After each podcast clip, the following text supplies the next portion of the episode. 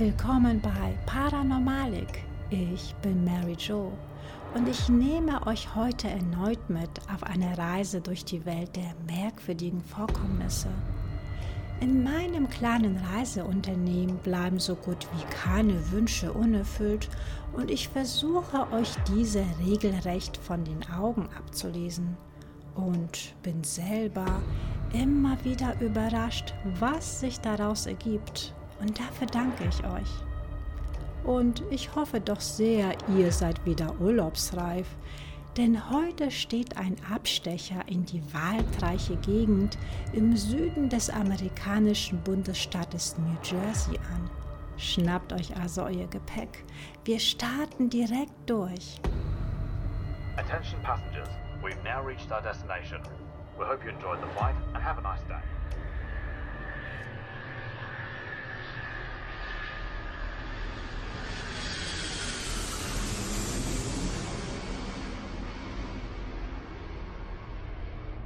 Wenn ihr hier des Nachts in den Wäldern unterwegs seid und plötzlich einen kräftigen Flügelschlag hört, begleitet von einem blutrünstigen, schrillen Schrei, dann lauft. Man nennt ihn den Jersey Devil. Er ist hier unterwegs auf seinen beiden Hufen mit kurzen Armen, ledrigen Flügeln und einem langen Hals. Er soll sogar rotglühende Augen, Hörner und ein langes Fell besitzen. Dieses Monster soll den traurigsten und schrecklichsten Schrei haben, der je gehört worden war. Er klingt sowohl wie ein gefolterter Mensch als auch wie ein rachsüchtiges Raubtier. Der Jersey Devil ist dafür bekannt, Elend und Unglück über alle zu bringen. Die merkwürdige Kreatur, die den Bundesstaat New Jersey heimsucht, ist nach den Beschreibungen der Augenzeugen nach zu urteilen eine der wohl seltsamsten Kryptiden, die es gibt. Es hat so alte Ursprünge wie die Vereinigten Staaten von Amerika selbst. Der Legende nach ist es auf die Familie mit dem Namen Leeds aus Pine Barrens zurückzuführen. Deborah Leeds, auch Mutter Leeds genannt, hatte mit ihrem Ehemann Jeffet Leeds zwölf Kinder. Nachdem sie das zwölfte Kind bekommen hatte, war sie erschöpft und pflegte den Wunsch, kein weiteres mehr zu bekommen. Doch zu ihrer Bestürzung war sie wieder schwanger geworden mit Kind Nummer 13 Wütend über ihr Unglück verfluchte sie das Kind in ihrem Schoß und sagte, dass es der Teufel sei. In einer stürmischen Nacht des Jahres 1735, als die Wehen einsetzten, waren viele helfende Hände dabei, als Mrs. Leeds einen kerngesunden Jungen zur Welt brachte. Die Familie und Freunde warteten im Nebenzimmer, um das neue Kind auf der Welt willkommen zu heißen. Zuerst schien es normal und von guter Gesundheit zu sein, doch plötzlich begannen sich die Dinge zu ändern und das Kind mutierte zu einem Teufel. Das unschuldige Gesicht des Kindes verwandelte sich in das einer hässlichen Ziege, seine Hände wurden zu Krallen und seine Füße zu Hufen und es bekam Fledermausflügel. Das Kind begann mit alarmierender Geschwindigkeit zu wachsen.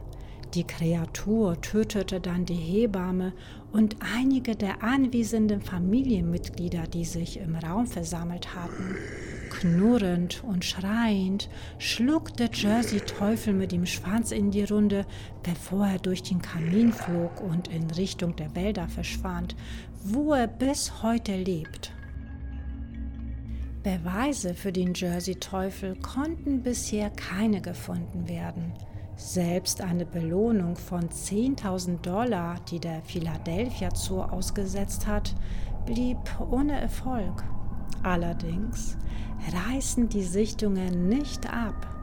Die Sichtungen des sogenannten Jersey Devil sind sogar so zahllos, dass es mittlerweile einen Devil Hunters Club gibt. Unter den Augenzeugen befinden sich durchaus prominente Zeitgenossen.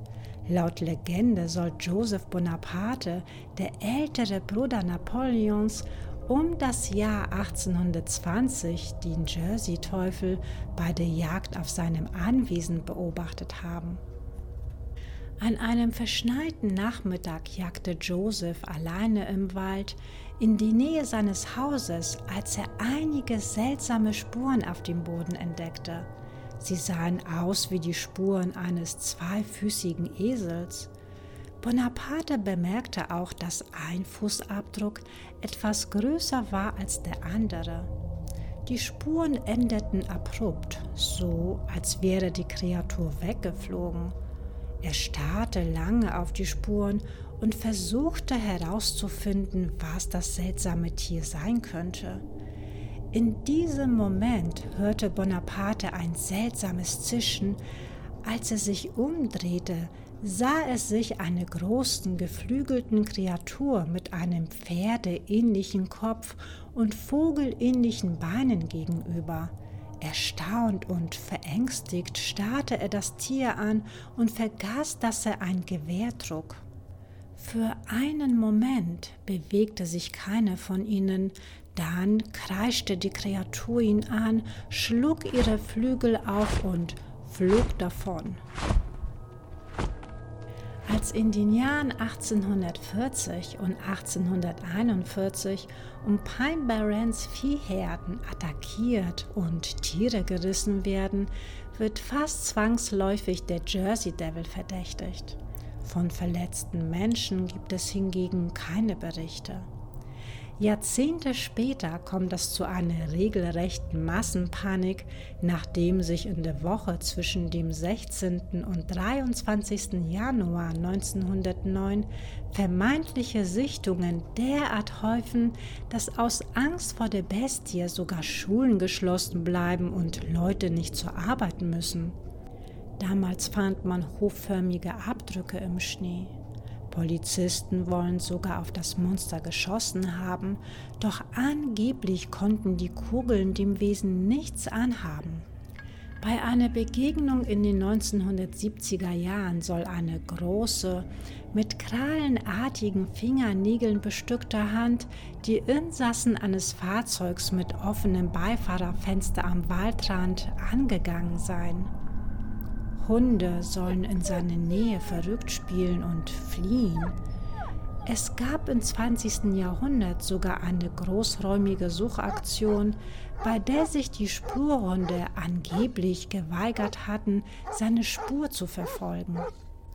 Es gibt einige Versuche, diese vielen Sichtungen zu erklären.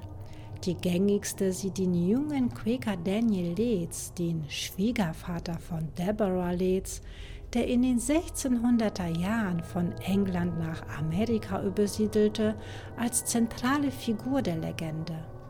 Leeds machte sich als Herausgeber von okkulten Büchern Feinde, erhielt sogar den Schimpfnamen Bote des Teufels. Jemanden zu dieser Zeit als Teufel zu bezeichnen, war das Schlimmste, das man denjenigen antun konnte. Im Laufe der Jahre soll daraus angeblich der Jersey Devil abgeleitet worden sein. Es gibt viele, die spekulieren, dass die Jersey Devil-Legende durch keinem geringeren als dem Gründervater Benjamin Franklin entstanden sein könnte, denn es herrschte eine Rivalität zwischen ihm und der Leeds-Familie. Es gibt viele Elemente in der Geschichte, die dieser Theorie Glaubwürdigkeit verleihen.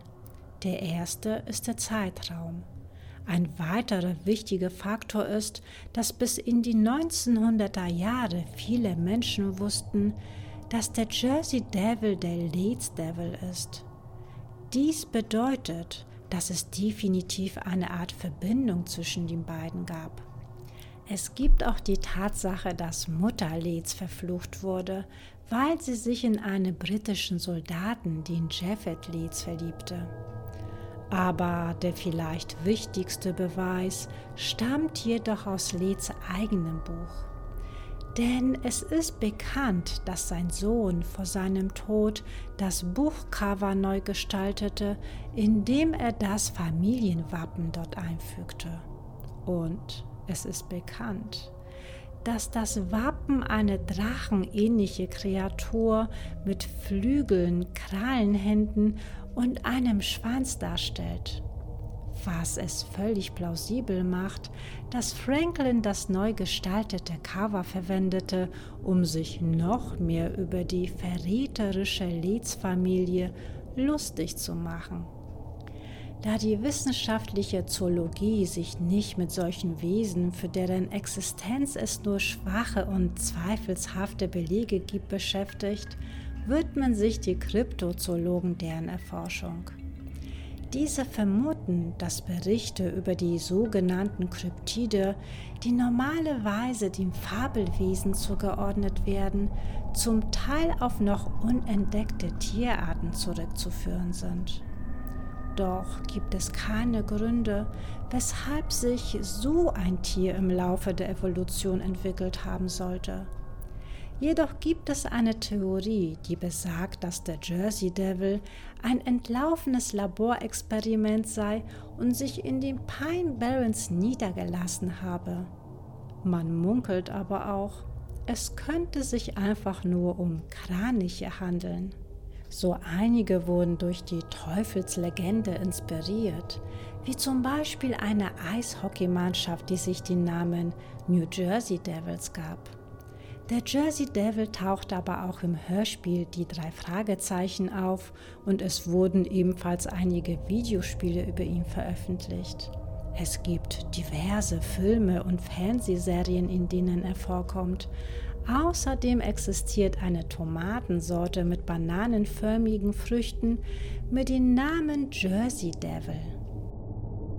Was haltet ihr von diesen merkwürdigen Wesen?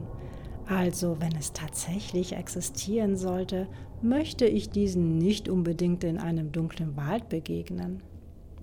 So, die Reise neigt sich leider dem Ende, daher habe ich noch ein Zitat für euch. Das Schönste, was es gibt, ist ein Kinderlachen in der Wohnung. Außer ihr habt kein Kind und könnt auch keins sehen, dann ist es gruselig. In diesem Sinne wünsche ich euch noch weiterhin einen gruseligen Oktober, denn bis Halloween ist es ja nicht mehr weit hin. Genießt den Heimflug und sei das nächste Mal wieder mit dabei, wenn es heißt Mystery Time mit Mary Jo. We like to Hartford, Connecticut. The local time is approximately 1 o'clock. We will be taxiing for a few minutes. Please remain seated with your seatbelts fastened and all carry-on items stowed until the seatbelt sign has been turned off. You may not use your cell phones or other electronic devices until you have reached the gate. Before leaving, make sure you have all of your personal belongings. Use caution when opening the overhead bins, as items may have shifted during the flight.